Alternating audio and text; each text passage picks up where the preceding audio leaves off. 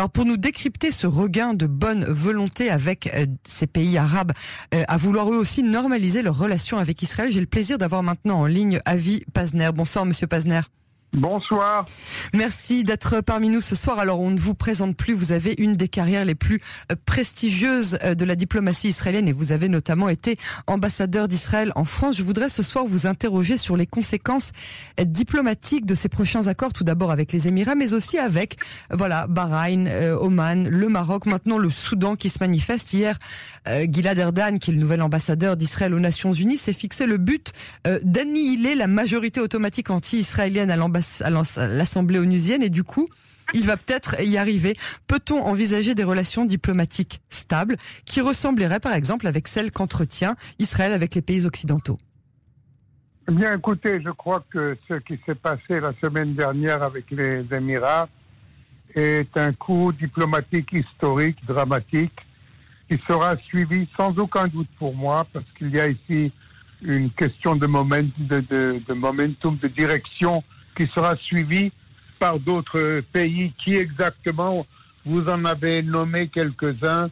Euh, ce soir déjà, le Soudan avait déclaré que oui, il y avait des contacts avec Israël. On sait que Bahreïn a applaudi euh, le, geste des Émirats. Oman, vous vous rappelez peut-être, le Premier ministre était là-bas il y a, il y a moins d'un an. il y a beaucoup de candidats ça peut prendre un peu de temps. Ce n'est peut-être pas dans l'immédiat parce qu'il y a certainement euh, certaines conditions à, à remplir. Euh, ce n'est pas des décisions que ces États prennent à la légère, car comme vous le savez, il y a énormément de pression de la part euh, de ceux qui ne sont pas intéressés, les Palestiniens, les Iraniens et même notre ami Erdogan. Et ce n'est pas une, ce n'est pas simple. Mais la direction, à mon avis, est assurée. Nous allons vers une ouverture diplomatique israélienne envers environ 4, 5 ou peut-être une demi-douzaine de pays arabes, ce qui est un exploit historique et change complètement la donne politique et diplomatique du Moyen-Orient.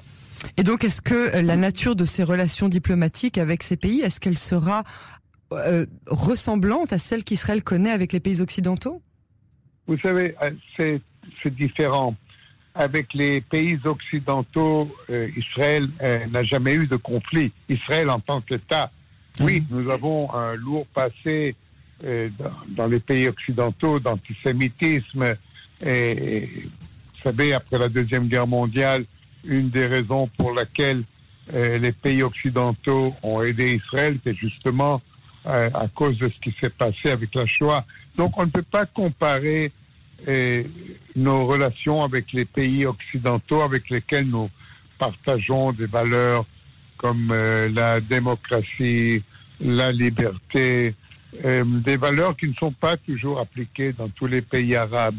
Ce, ce ne sera pas exactement la même chose, mais malgré tout cela, il y aura, à mon avis, une très grande coopération économique, technologique, touristique, certainement. Les Israéliens vont se ruer sur ces pays. On voit déjà l'intérêt que ça passe. Mais, comme je vous l'ai dit, les relations seront d'un type un peu différent quand même.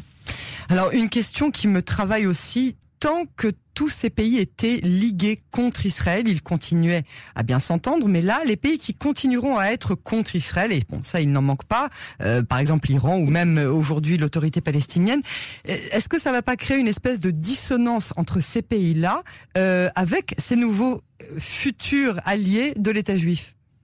Oui, mais vous savez, ce n'est pas notre problème. Ça, c'est un problème au sein du, du monde arabe. Il y a 22 ou 23 euh, pays arabes qui, qui, qui participent tous euh, à, cette organisation qui s'appelle la Ligue arabe, où il y avait un temps où l'unanimité contre Israël était de règle. C'était ça. Euh, jusqu'il y a euh, jusqu'à notre accord de paix avec l'Égypte. Et puis est venu notre accord de paix avec la Jordanie. Maintenant avec les Émirats. D'autres suivront. Donc la Ligue, la Ligue arabe, oui, va être coupé en deux, c'est-à-dire les pays qui sont encore une minorité, qui auraient reconnu Israël et qui ont des relations avec elle, même des relations amicales, et d'autres qui sont restés des ennemis d'Israël. Mais ça, c'est une réalité qui doit préoccuper les Arabes et pas nous. Nous, nous nous devons d'établir des relations diplomatiques avec tout pays arabe qui est prêt à cela.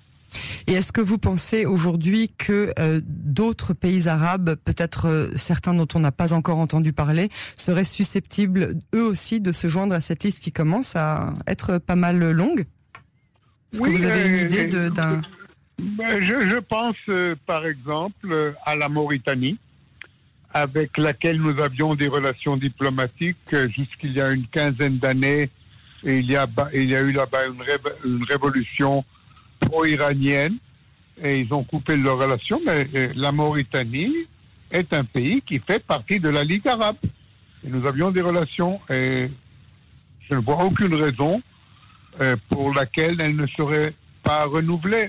Et alors vous avez euh, longuement été ambassadeur d'Israël dans les pays africains. Est-ce que vous voyez par exemple en Afrique d'autres pays qui, qui seraient eux aussi intéressés à rejoindre, avec lesquels pour le coup on n'a pas vraiment de problème? Si ce n'est une majorité musulmane sur place. Oui, oui, il y a des pays comme le Mali, comme euh, le Niger, avec lesquels nous n'avons pas de relations diplomatiques. Ce sont des pays musulmans et je vois là une forte possibilité de rétablir les relations diplomatiques. Mais je dois vous dire qu'en général, nous n'avons plus de problèmes en Afrique. Nous avons maintenant des bonnes relations des relations diplomatiques avec une écrasante majorité des pays africains, euh, aussi avec des pays qui avaient rompu leurs relations avec Israël lors de la guerre de Yom Kippour, on a, ils ont presque tous repris ces relations. Nous sommes très forts euh, en Afrique. C'est beaucoup moins préoccupant pour que les pays du Golfe. Voilà, justement. Le Golfe, ce sont des pays arabes. Les pays africains, même s'ils sont musulmans, ne mhm. sont pas des pays arabes.